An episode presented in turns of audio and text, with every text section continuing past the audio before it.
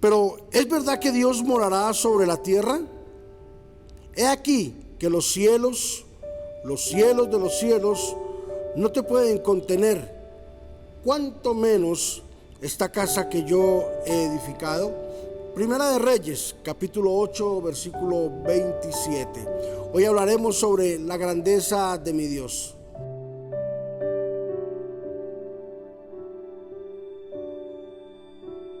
Cuando el rey David dedicó el templo que había edificado para Jehová Dios por tarea de Dios puesta y a través de su padre David, el rey Salomón logró entender algo maravilloso. Tuvo una revelación y era de ver la grandeza de Dios.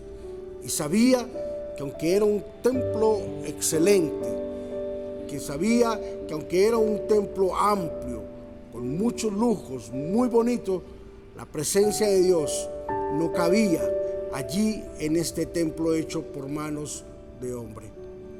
Y fue ahí cuando el profeta Isaías dijo en el libro de Isaías capítulo 66 versículo 2, 1 y 2, que la tierra es el estrado donde Él pone sus pies y los cielos de los cielos de los cielos será el trono de Él.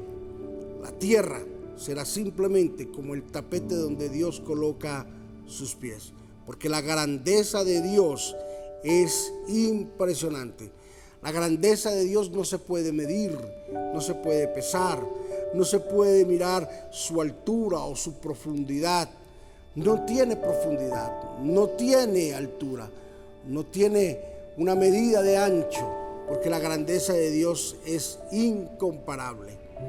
El apóstol Pablo, cuando le habló en su discurso a los atenienses, le dijo, el Dios que hizo la tierra, el Dios que hizo todo lo creado, el mundo, no cabe su gloria en esta tierra y menos va a caber en unas manos, en un templo hecho por manos de hombre.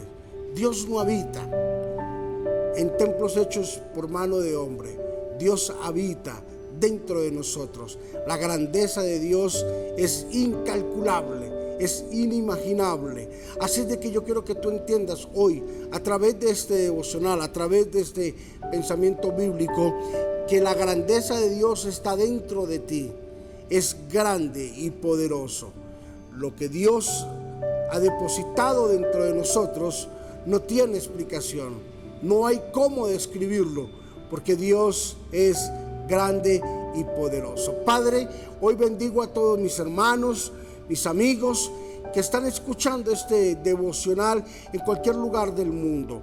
Padre, gracias porque hoy tú les demuestras la grandeza tuya a través de tu palabra, Señor, a través de todas las cosas que ellos están teniendo como victoria. Bendícenos de una forma maravillosa, de una forma especial, Señor Jesús, y que podamos entender, Señor, de que tenemos la grandeza de Dios dentro de nosotros, de que tú eres un Dios grande, poderoso, maravilloso, bondadoso y misericordioso Gracias Señor Jesús por darnos la sabiduría y el entendimiento para entender cuál es el nivel de la grandeza tuya, Señor. Que aunque nuestra mente, que aunque nuestro entendimiento no lo logre comprender, hoy, Señor, tú nos lo enseñas de una forma maravillosa y sencilla. En Cristo Jesús, amén y amén. La grandeza de mi Dios no hay cómo describirla. Bendiciones.